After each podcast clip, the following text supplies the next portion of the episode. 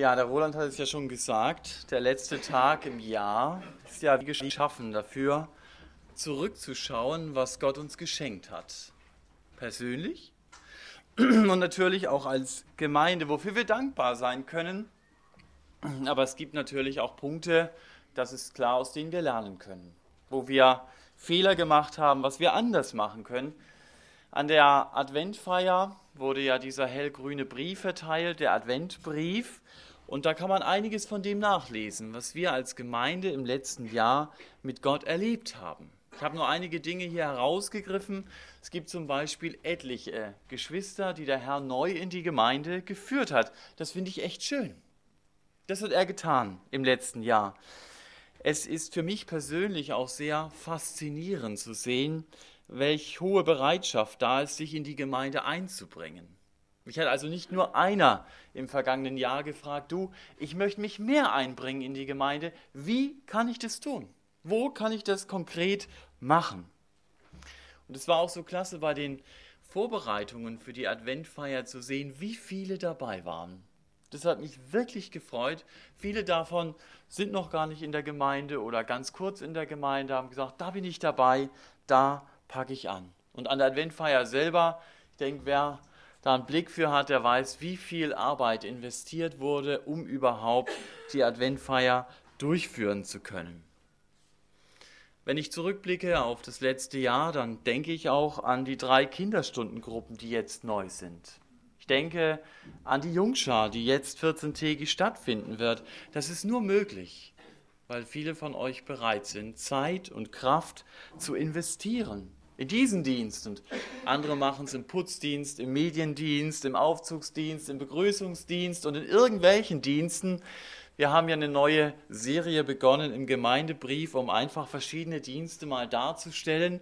Nicht, dass sie dargestellt sind, sondern dass man eine Ahnung hat, was wird getan, wo kann ich mich mit einbringen. Wenn ich zurückblicke auf das letzte Jahr, dann freut es mich auch ganz besonders, dass der Kreis junger Erwachsener größer geworden ist der Freizeit sind wir jetzt nahezu 30 Leute, die dabei sind. Das finde ich schön und Gott hat Menschen dazugeführt und andere haben viel Zeit und Kraft investiert, damit dieser Kreis nicht nur die Breite wächst, sondern vor allen Dingen in die Tiefe.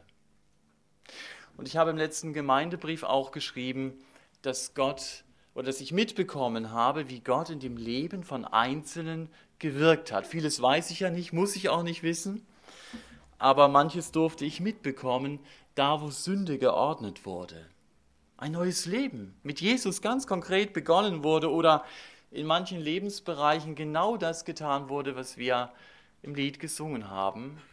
Ganz konkret Hingabe an den Herrn gelebt wurde, wo Gottes Geist ins Leben hineingeredet hat und Menschen gesagt haben, ja, ich will auf dieses Reden des Geistes Gottes reagieren.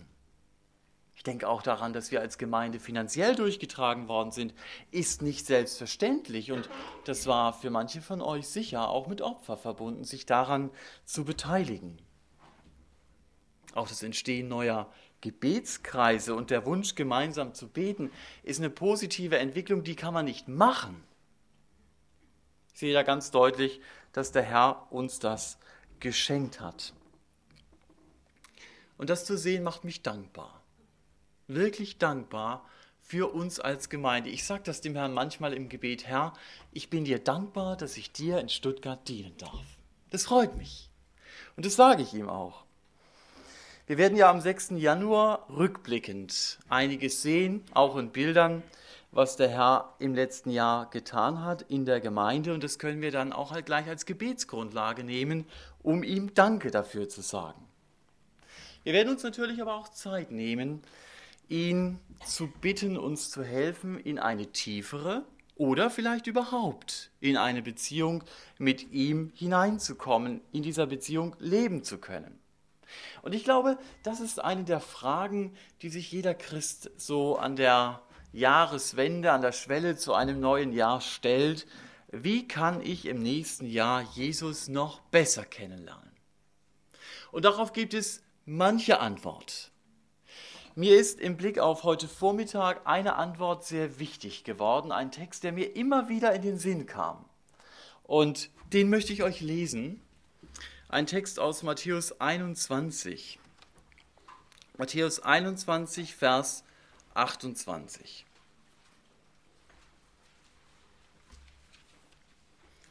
Da geht es um zwei Söhne, nicht um den Verlorenen und den zu Hause gebliebenen, also sie waren ja beide verloren, sondern um zwei andere Söhne. Matthäus 21, Vers 28. Da fragte Herr Jesus, was meint ihr aber hierzu? Ein Mensch hatte zwei Söhne, und er trat hin zu dem ersten und sprach, Mein Sohn, geh heute hin, arbeite im Weinberg. Der aber antwortete und sprach, Ich will nicht. Danach aber gereute es ihn und er ging hin. Und er trat hin zu dem zweiten und sprach ebenso, der aber antwortete und sprach, Ich gehe, Herr. Und er ging nicht. Wer von den beiden hat den Willen des Vaters getan? Sie sagten, der Erste. Jesus spricht zu ihnen, Wahrlich, ich sage euch, dass die Zöllner und die Huren euch vorangehen in das Reich Gottes. Denn Johannes kam zu euch im Weg der Gerechtigkeit und ihr glaubtet ihm nicht. Die Zöllner aber und die Huren glaubten ihm. Euch aber, als ihr es saht, gereute es auch nicht, äh, gereute es auch danach nicht, so dass ihr ihm geglaubt hättet. Ein sehr habhafter Text im Neuen Testament. Es geht hier also um zwei Söhne. Und eins ist mir an diesen beiden Söhnen aufgefallen. Diese beiden Söhne wissen ganz genau, was Gott will. Manchmal stehen wir ja in Situationen, in denen wir uns fragen, was will denn Gott eigentlich von mir? Und es ist nicht immer klar in unserem Leben, was er möchte. Manchmal brauchen wir Zeit, um zu beten, in der Bibel zu lesen. Und dann werden wir schließlich sicher, das ist jetzt die Entscheidung, die ich treffe, in diese Richtung gehe ich. Und manchmal, wenn wir ganz ehrlich sind, gehen wir im Gebet weiter und sagen, Vater im Himmel, wenn das nicht der Weg ist, dann verbaue ihn mir so, dass ich es kapiere. Aber das zeigt ja, dass ich nicht ganz sicher bin ist es der Weg, aber ich muss jetzt einfach mal einen Weg gehen und ich bin mir nicht ganz sicher, bin ich auf dem Holzweg oder nicht.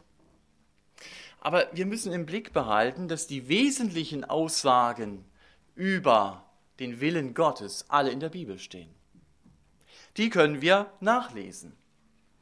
Ich habe, glaube ich, gestern oder vorgestern in meiner stillen Zeit in einer etwas neueren Übersetzung Römer 2, Vers 20 gelesen. Ich zitiere euch das nur da steht der Satz, mit dem Gesetz, und man könnte auch sagen mit dem Wort Gottes, habt ihr in vollendeter Form alles, was der Mensch über Gott und seinen Willen wissen muss. Ja, wow. Mit dem Wort Gottes habe ich in vollendeter Form alles, was der Mensch über Gott und seinen Willen wissen muss. Mehr brauche ich nicht. Zum Beispiel sagt die Bibel, Gottes Wille ist meine Heiligung. Das heißt unter anderem, nicht nur, aber unter anderem Veränderung meines Charakters. Weg vom Egoismus, hin dazu, für den anderen da zu sein. Natürlich vor allen Dingen hin dazu, Gott über alles zu lieben. Das steht da drin. Das weiß ich. Das muss ich nicht erfragen. Oder die Bibel sagt auch, Gottes Wille ist, sei dankbar. Wenn ich also ständig als der Reichsbedenkenträger durch die Gegend laufe und nur das Negative betone, als ob es überhaupt nichts gäbe, wofür man dankbar sein könne, dann lebe ich am Willen Gottes vorbei. So ist es. Gott will, dass ich gerettet werde. Auch das ist eine klare Aussage, die auf schwarz auf weiß in der Bibel nachlesen kann. Gott will nicht, dass ich in die Hölle komme, sondern dass ich die Ewigkeit bei ihm im Himmel verbringe. Auch das der Wille Gottes. Und wenn ich dann die Bibel lese, dann merke ich, dass Gott mir seinen Plan mit dieser Welt, auch mit meinem Leben, seitenlang erklärt. Das sind die entscheidenden Dinge, die ich wissen muss und die stehen klipp und klar in der Bibel. Gott sagt mir, wie ich Christ werde und er sagt mir, wie ich als Christ leben darf. Er lässt mich bei diesen Fragen nicht im Regen stehen. Was immer nicht ganz klar ist oder manchmal nicht klar ist, das sind so persönliche Fragen. Wie entscheide ich mich beruflich? Oder wen heirate ich? Auch eine wichtige Frage. Oder wie verhalte ich mich in dieser Situation biblisch? Oder was ist meine Berufung? Oder wie gehe ich mit den Gaben, die Gott mir gegeben hat, verantwortlich um? Aber so sehr uns diese persönlichen Fragen auch beschäftigen, sie sind nicht die Hauptsache, um die sich unser Leben drehen sollte. Wenn wir in Situationen stehen, wo vieles unklar ist, dann hilft es sich immer wieder mal bewusst zu machen, das Wichtigste hat Gott mir in seinem Wort gesagt und das ist klar.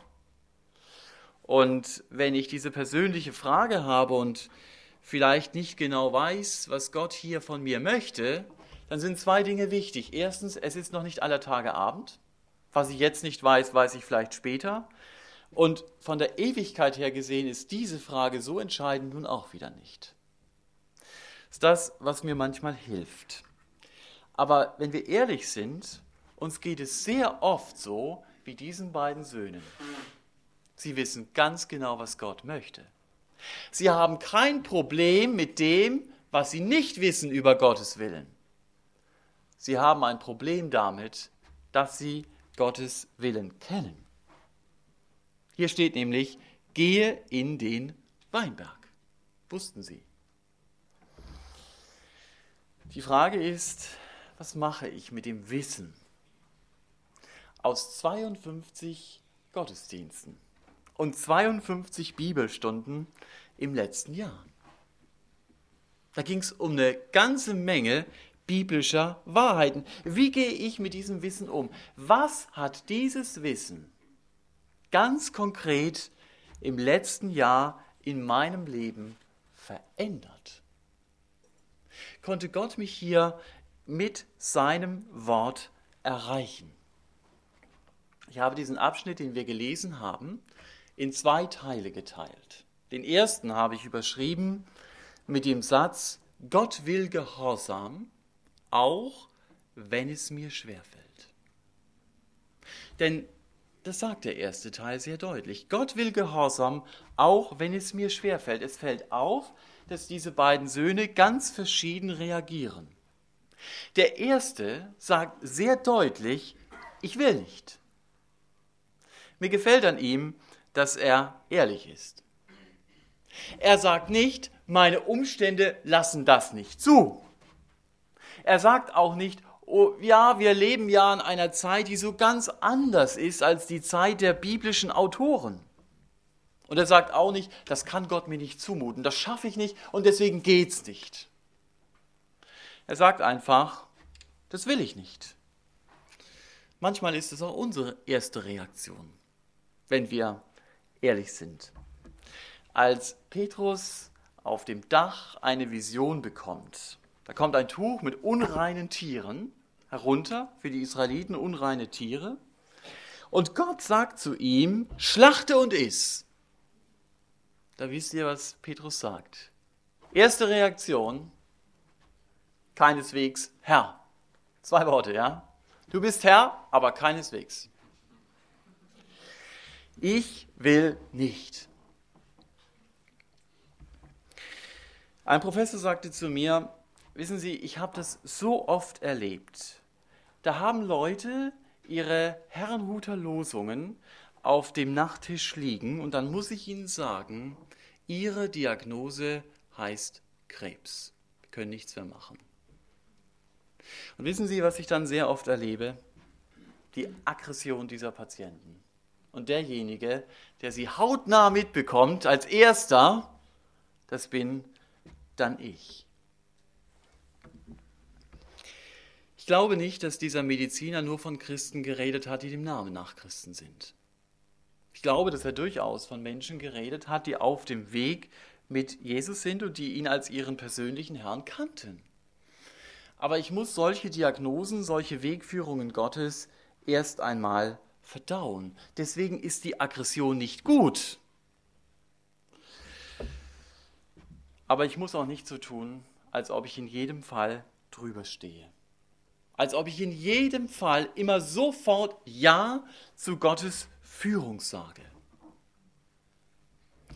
Wenn ich auf Teenie-Freizeiten 2. Korinther 6 vorlese und das kommentiere und sage, du, auch wenn der junge Mann noch so charmant ist, der sich für dich interessiert, du kannst zu seinem Antrag nicht Ja sagen, wenn er kein Christ ist, dann kann ich an manchen Gesichtern buchstäblich lesen, was da drin so steht. Da lasse ich mir von Gott nicht reinreden. Das kann er nie fordern. Frage ist auch, wenn ich manchmal vor Fragen stehe und selber entscheiden kann, das gibt es ja manchmal, soll ich mehr Zeit in den Beruf stecken oder in die Gemeinde? Dann kann meine erste Reaktion oft die sein, dass ich sage, also das sollen die anderen jetzt mal machen, ich investiere mich ohnehin schon genug.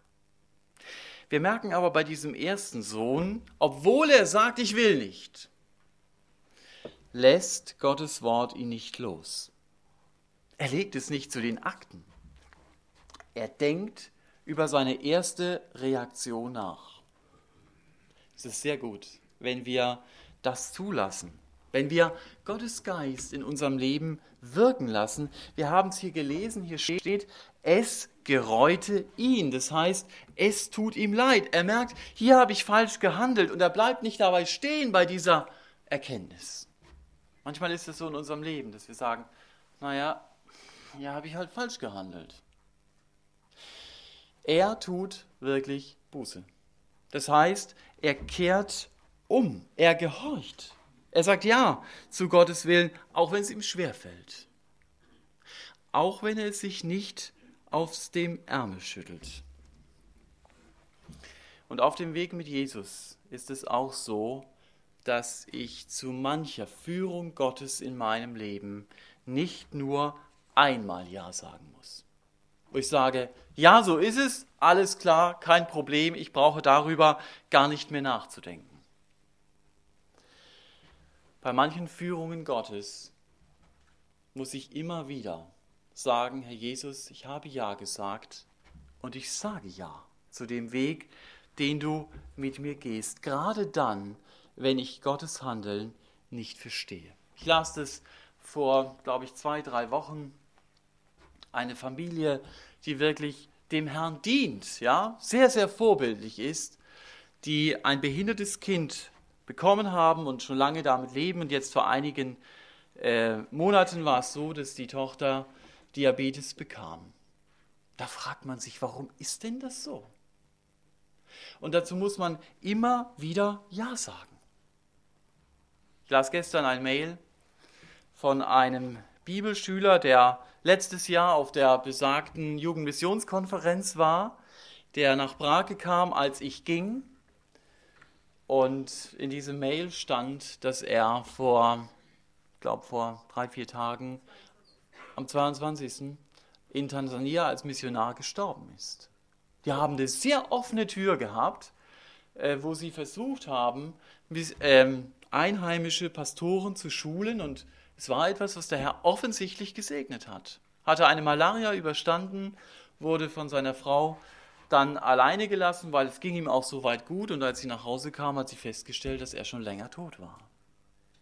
Warum führt Gott so? Und wenn ich das mal als Beispiel nehme, diese Frau kann das heute unter den Füßen haben, aber es ist immer wieder wichtig, dass sie Ja sagt zu Gottes Führung, auch wenn sie es an diesem Punkt nicht versteht. Es gibt Zeiten, da habe ich diese Dinge unter den Füßen und es gibt Zeiten, da machten solche Erlebnisse es mir schwer, Gott überhaupt zu vertrauen.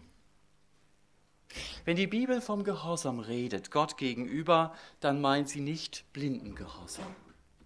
Wir als Deutsche haben sowieso ein ganz belastetes Verhältnis zu Befehl und Gehorsam aus unserer Geschichte eben. Aber biblischer Gehorsam ist meine ganz freie Antwort auf das Wort Gottes, das ich höre und auf die Tatsache, dass diesem Herrn mein Leben gehört. Das Wort, das ich höre und mein Leben, das ihm gehört, ist das, was Gehorsam ausmacht. Und das soll mein Wunsch sein, dass man in meinem Leben meinen Herrn bewundern kann. Auch wenn mein Menschsein noch vieles von seinem Charakter verdunkelt. Es ist so wichtig, dass ich meinen Gehorsam an Gott festmache. Dass ich meinen Gehorsam nicht an Menschen festmache. Ich gehorche zuerst Gott.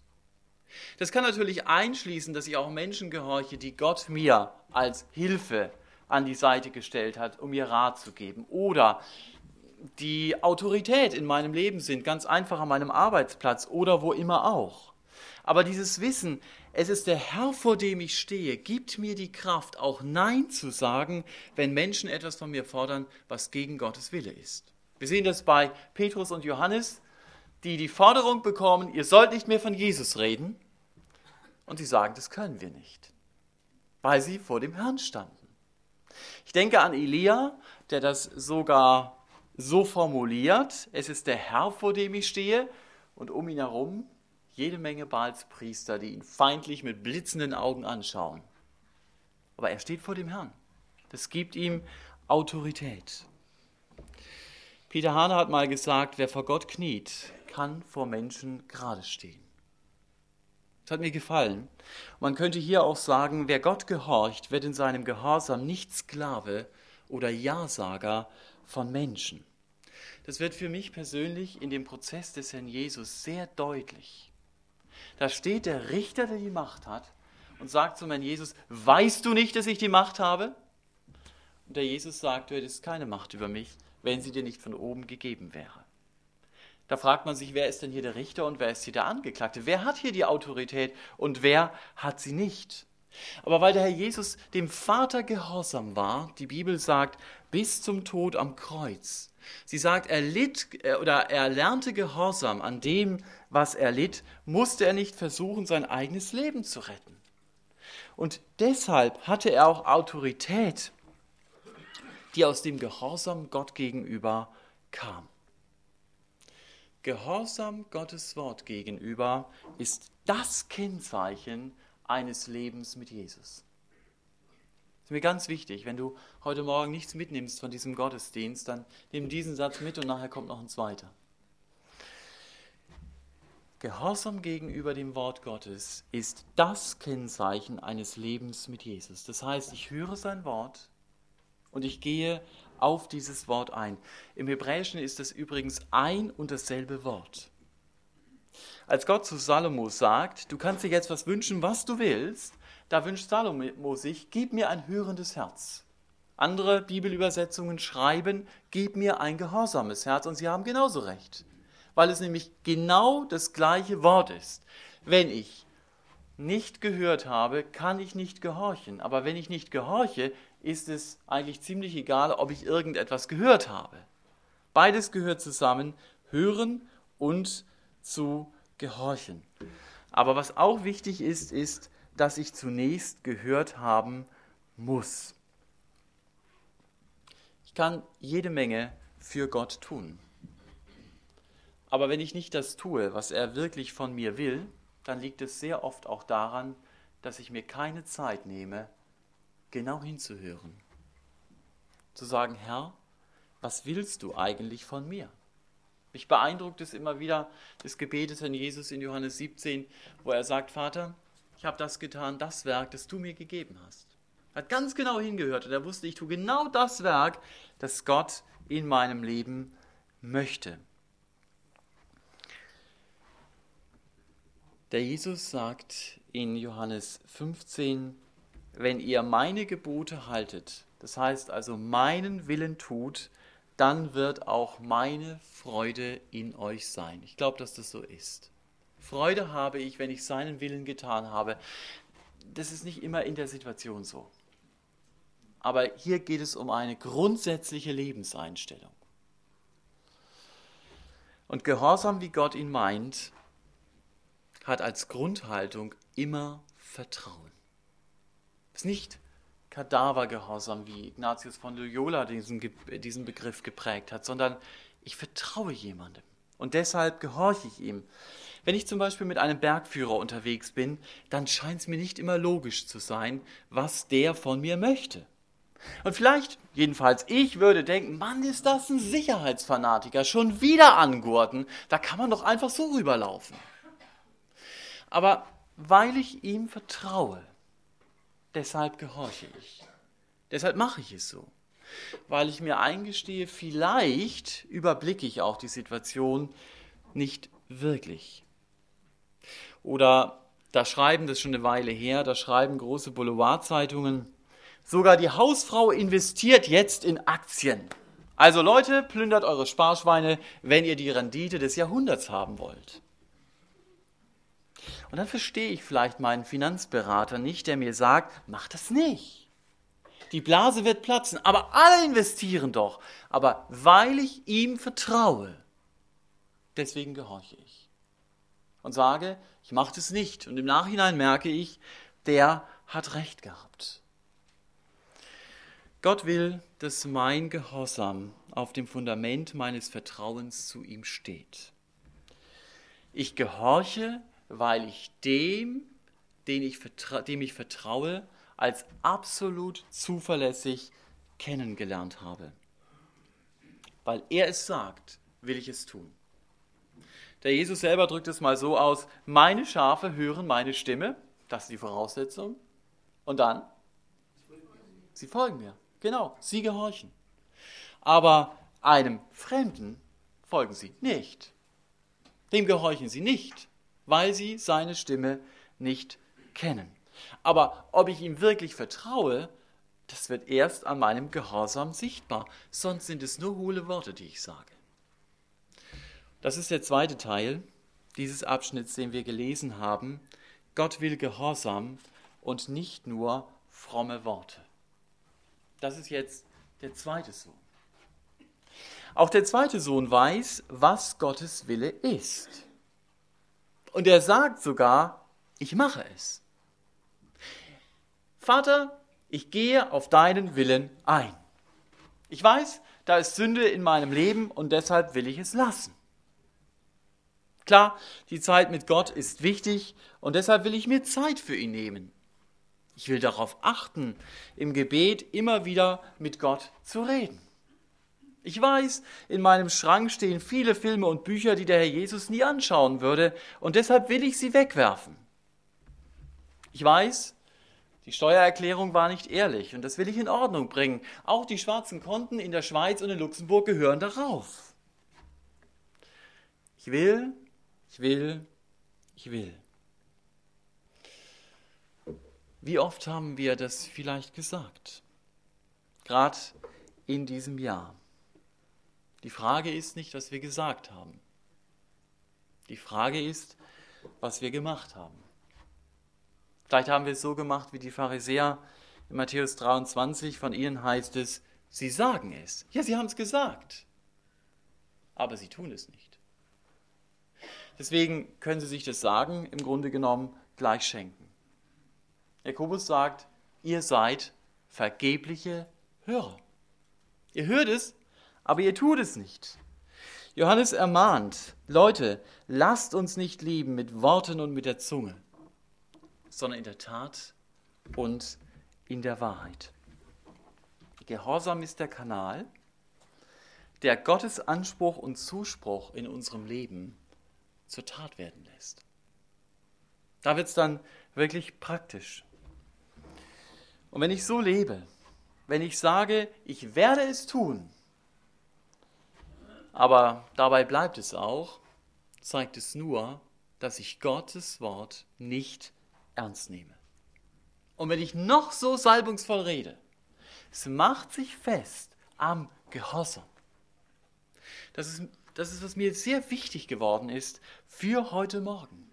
Ich sage es noch einmal, Gehorsam ist Kennzeichen meines geistlichen Lebens. Und wenn ich nicht gehorche, dann zeigt es, dass mein geistliches Leben zumindest sehr flach ist. Ich gar nicht gehorche, ist die Frage, habe ich überhaupt die Beziehung zu Jesus? Und da muss ich mich auch nicht wundern, warum ich Gott nicht mehr verstehe. Mir fiel der König Saul ein, dem ging es so. Er wollte Gottes Willen wissen, aber er wollte ihn nicht tun. Er wollte ihn wissen, aber hat nicht daran gedacht, ihn zu tun. Und deswegen hat Gott aufgehört, zu ihm zu reden. Wenn ich Gottes Stimme nicht mehr höre, dann muss ich mich fragen, sag mal, bin ich überhaupt bereit, seinem Wort zu gehorchen? Will ich das überhaupt? Oder ist das nur für Information. Nur zur Information wird Gott mir seinen Willen nicht mitteilen. So eine Testfrage ist, gibt es Punkte, wo ich bewusst dem Wort Gottes ausweiche? So Abschnitte in der Bibel, die ich ganz schnell lese, damit äh, ich möglichst nicht lange darüber nachdenken muss. Oder so Bibelstellen, wo ich unruhig werde, wo ich denke, Mann, jetzt liest er schon wieder diese Bibelstelle vor. Wenn das so ist, dann bleib gerade bei diesen Bibelstellen mal stehen. Und frag dich, Herr, was willst du zu mir sagen? Das sind nämlich die Alarmzeichen, die Gottes Geist in meinem Leben benutzt, wo ich dem Wort Gottes gehorsam werden soll. Es gibt hier keine Abkürzung wo ich sage, naja, wenn ich das lange genug an mir vorbeilaufen lasse, dann bekomme ich ein dickes Fell äh, und dann regelt sich das von alleine. Da regelt sich gar nichts von alleine. Gott sagt, werde mir hier gehorsam. Und wenn ich hier nicht gehorsam werde, dann bleibe ich auf dem Weg mit Jesus stehen. Und dann werde ich rückwärts gehen. Dann komme ich in die Gemeinde, lächle noch ganz nett wie eh und je, wärme meinen Stuhl an, habe den Parkplatz bestellt, aber Jesus wird mir immer mehr wie ein entfernter Bekannter. Und der Punkt ist, weil ich an Punkten, wo er mein Leben hineingeredet hat, ihm nicht gehorche. Geistliches Wachstum kann ich nur erleben, wenn es mir wichtig ist, gehorsam zu sein. Ich zitiere euch das mal aus 2. Korinther 2, Vers 9.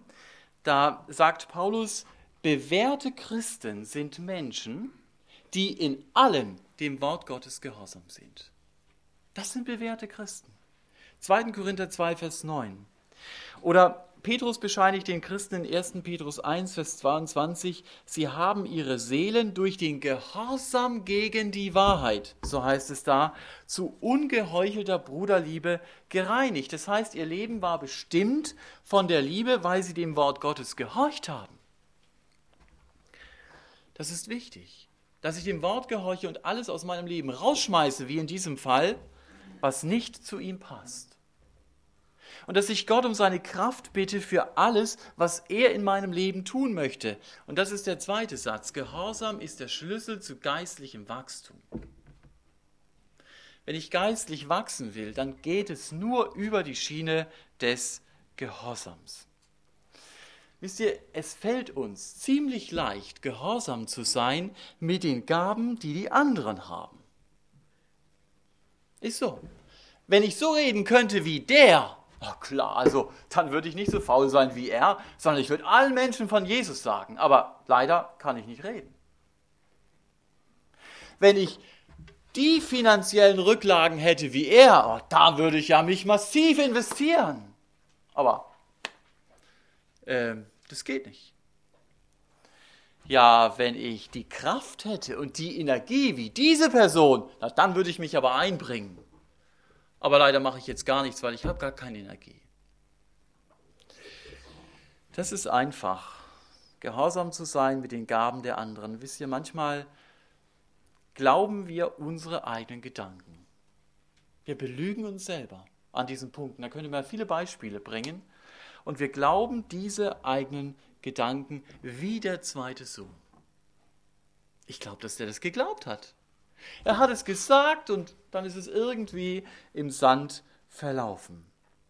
Wir setzen uns da nicht gerne hin und fragen mal betend, Herr, was konntest du in diesem Jahr in meinem Leben verändern? Sagen wir, also solche Gedanken, die setzen mich ja massiv unter Druck, die frustrieren mich ja. Das sind ja Methoden der Welt. Nee, das mache ich nicht. Ich frage mich, ob das ganz ehrlich ist ob wir ehrlich sind uns selber gegenüber oder ob wir vielleicht nur Angst haben, dem Herrn gegenüber in unserem Leben ehrlich zu werden. Und dann entdecken zu müssen, ich bin so ein zweiter Sohn, so ein Ich will Sager, aber wenn es dann konkret wird, dann verstecken wir uns hinter unseren frommen Wünschen. Es ist so befreiend, über Gottes Wort reden zu können und zu wissen, so lebe ich es. In aller Schwachheit, in allem Versagen, aber gerade da erlebe ich ja Gottes Kraft, die Kraft seines Geistes. Gehorsam gibt meinem Leben Vollmacht, macht dein Leben glaubhaft. Ich kann euch das sagen, in der Vorbereitung für diese Predigt gab es einen Bereich, wo der Herr den Finger draufgelegt hat und dann gesagt hat, Thomas, du predigst über Gehorsam. Wie sieht es denn da aus an diesem Punkt? Gesagt, Herr, ich kann nicht über Gehorsam predigen, wenn ich das nicht in Ordnung bringe. Und ich habe es dann getan. Vielleicht habe ich deswegen auch diese Stelle immer wieder bewegt, ich weiß es nicht. Aber mir ist da wieder deutlich geworden, wie ärmlich ist es, über Gottes Wort zu reden und immer an die Leiche zu denken, die ich in meinem Lebenskeller habe. Dass ich weiß, ich mache es nicht so in diesem Bereich, aber ich rede groß über den Gehorsam. Ich sage wie dieser Sohn, ich gehe, aber ich mache es nicht. Und wisst ihr, die Alternative ist nicht, dass ich sage, naja, dann halte ich einfach den Mund. Das ist nicht die Alternative. Die Alternative ist, dass ich sage, Herr, dann werde ich an diesem Punkt gehorsam. Und dann will ich das tun, was dein Wort sagt. Der Jesus stellt dann in Vers 31 ja die Frage, die sich von selbst beantwortet, wer hat den Willen des Vaters getan? Die Antwort ist klar, natürlich der Erste. Das wissen seine Zuhörer auch. Auch wenn er zunächst Mühe hatte, gehorsam zu sein. Auch wenn er nicht so vollmundig wie der Zweite behauptet hat, klar, Vater, tue ich deinen Willen, kein Problem. Der erste Sohn ist ehrlich, der zweite belügt sich und andere. Die Frage ist, wer bin ich? Das muss ich mir selber beantworten. Bin ich der erste Sohn oder bin ich der zweite Sohn? Ab Vers 31 oder in Vers 31 kommen für mich persönlich einige der herausforderndsten Verse des Neuen Testamentes überhaupt. Denn man darf nie vergessen, zu wem der Herr Jesus hier redet. Er redet zu Pharisäern. Das heißt, er redet zu Leuten, die es mit Gottes Wort sehr genau nahmen. Er redet zu Leuten, die eine 1a Ethik vertraten. Und er redet zu Leuten, denen es wichtig war, dass die Moral der Gesellschaft nicht den Bach runterging.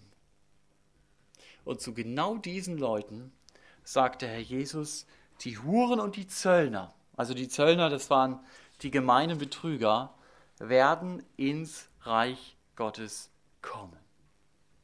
Das ist eine Aussage. Heute würde der Jesus sagen, hör mir mal zu, der du schon fünf oder zehn Jahre in die Gemeinde kommst, der du das braune Liederbuch ein Drittel auswendig kannst, jedenfalls der Nummer nach der du bei allen Veranstaltungen dabei bist und anständig lebst und deine Bibel liest. Weißt du, was ich dir zu sagen habe? Die Schlampe, die erst drei Wochen dabei ist. Und der Rocker, der gerade mal seinen Schlagring letzte Woche aus der Tasche gelegt hat. Oder der Dandy, der mit seinen Freundinnen von Bett zu Bett gehüpft ist. Oder der Grufti, der vor einem Monat noch seine schwarze Messe gefeiert hat. Die werden dabei sein die werden im Reich Gottes sein. Und weißt du was? Du wirst draußen sein. Das ist eine Aussage. Das ist dieser Text, den der Herr Jesus ihnen hier sagt. Er sagt, du warst jahrelang, vielleicht jahrzehntelang so nah dran, aber du bist nie gehorsam geworden und deswegen stehst du draußen. Im Bild gesprochen Du wusstest jahrelang, der junge Mann würde dich gerne heiraten. Du fandest den Talk mit ihm interessant. Du hast es dir x-mal angehört, dass er dir einen Antrag gemacht hat. Du hast in der Predigt immer wieder gehört, lass dich versöhnen mit Gott. Aber du hast es wie der zweite Sohn gemacht. Du bist nie einen konkreten Schritt gegangen. Und der Jesus sagt, weißt du, was du erleben wirst? Du wirst erleben, dass ich eines Tages mit einer anderen Braut durch die Tür kommen werde, mit einer Braut, die eine katastrophale Vergangenheit hat, die sittlich und moralisch an dein anständiges Leben nie rankommt, aber sie hat etwas anders gemacht. Sie ist gehorsam geworden und sie hat Ja gesagt, als ich sie gefragt habe. Ich kann dich nur bitten, mach es nicht so wie die Leute in diesem Text. Da ist es sogar so, sie sehen, was Gott an dem Leben dieser Leute tut und es berührt sie nicht einmal. Was hält dich davon ab, eine Entscheidung für Jesus zu treffen? Ich kann dich wirklich nur einladen, mach es konkret. Ist eine unheimliche Hilfe, wenn ich ein Gespräch suche mit jemandem, der schon Christ ist, um vor Gott ehrlich zu werden, Jesus im Gebet meine Sünde zu bekennen, ihn um Vergebung zu bitten. Schiebt es nicht auf die lange Bank. Ich glaube, dass es wirklich so ist, auch wenn es so ein Spruch ist, dass die lange Bank des Teufels liebstes Möbelstück ist. Er will nämlich eins nicht, dass ich dem Wort Gottes gehorsam werde. Ihm ist es ganz recht, wenn du siehst, dass Menschen, die Lichtjahre von ihm entfernt waren, zu ihm kommen und dass du denkst, diesen Schritt werde ich auch gehen. Noch nicht jetzt, später, irgendwann. Mir ist es so wichtig geworden an diesem Text. Denke daran, es gibt ein zu spät. Wir treffen uns heute Morgen nicht, weil es so nett ist, die anderen wieder mal zu sehen. Das, natürlich ist das vielleicht auch nett. Aber es geht in Gottes Wort um ein Leben mit Jesus und um ein Leben ohne Jesus. Es geht um ewiges Leben und es geht um ewigen Tod. Und wenn ich nie zu Jesus umkehre, wenn ich nie gehorsam werde, wenn ich immer nur vor der Tür stehen bleibe, dann wird diese Tür einmal geschlossen und ich bin nicht hindurchgegangen. Überleg dir mal deine Scheinargumente, die du bringst. Sind sie es wirklich wert, eine Ewigkeit mit Jesus zu verpassen und schon ein Leben mit Jesus zu verpassen? Es geht ja nicht nur um die Ewigkeit, es geht auch um das Leben schon hier. Die Entscheidung, ob du Gottes Wort gehorsam wirst, die triffst du. Du ganz allein. Kann dir niemand abnehmen. Und wenn du die Predigt heute Morgen gehört hast als jemand, der Jesus schon kennt, dann wünsche ich dir, dass sie nicht einfach so wie Wasser an einer Regenjacke an dir abläuft und du sagst, ja, okay, wir haben was gehört, alles in Ordnung. Ist das in Ordnung in deinem Leben? Das ist die Frage, die Gott dir ganz persönlich heute stellt. Und er möchte dich herausfordern, betend darüber nachzudenken, bin ich wie der erste Sohn? Der sich über Gottes Willen aufregt und ihn dann doch tut, aus Überzeugung? Oder bin ich wie der Zweite, der fromm redet, aber ganz anders lebt? Weil er sich selber gegenüber nie ehrlich geworden ist. Es gibt eine gute Nachricht. Du musst nicht so weiterleben. Du darfst zu Jesus umkehren. Auch du darfst Jesus deine Schuld, dein Leben bringen. Du musst es nicht verstecken. Du musst es nicht schönreden. Du darfst um Vergebung beten und das dann auch ganz praktisch im Alltag erleben. Denke daran, Gehorsam ist das Kennzeichen einer tiefen Beziehung mit dem Herrn Jesus. So habe ich es gesagt. Und Gehorsam ist auch die Bedingung, geistlich zu wachsen. Es nützt nichts, das zu wissen. Es ist wichtig, gehorsam zu werden. Wäre das nicht ein lohnenswertes Ziel für 2007? Mal die Konkordanz sich zu nehmen, da gibt es x Verse über Gehorsam, einen rauszunehmen für, für mein persönliches Leben und ihn irgendwo aufzuschreiben, hinzupinnen in der Wohnung und sich immer wieder neu daran zu erinnern. Gehorsam ist die Bedingung, geistlich zu wachsen. Gott will Gehorsam. Auch wenn es mir schwerfällt. Er will Gehorsam und nicht nur fromme Worte. Amen. Ich möchte noch beten.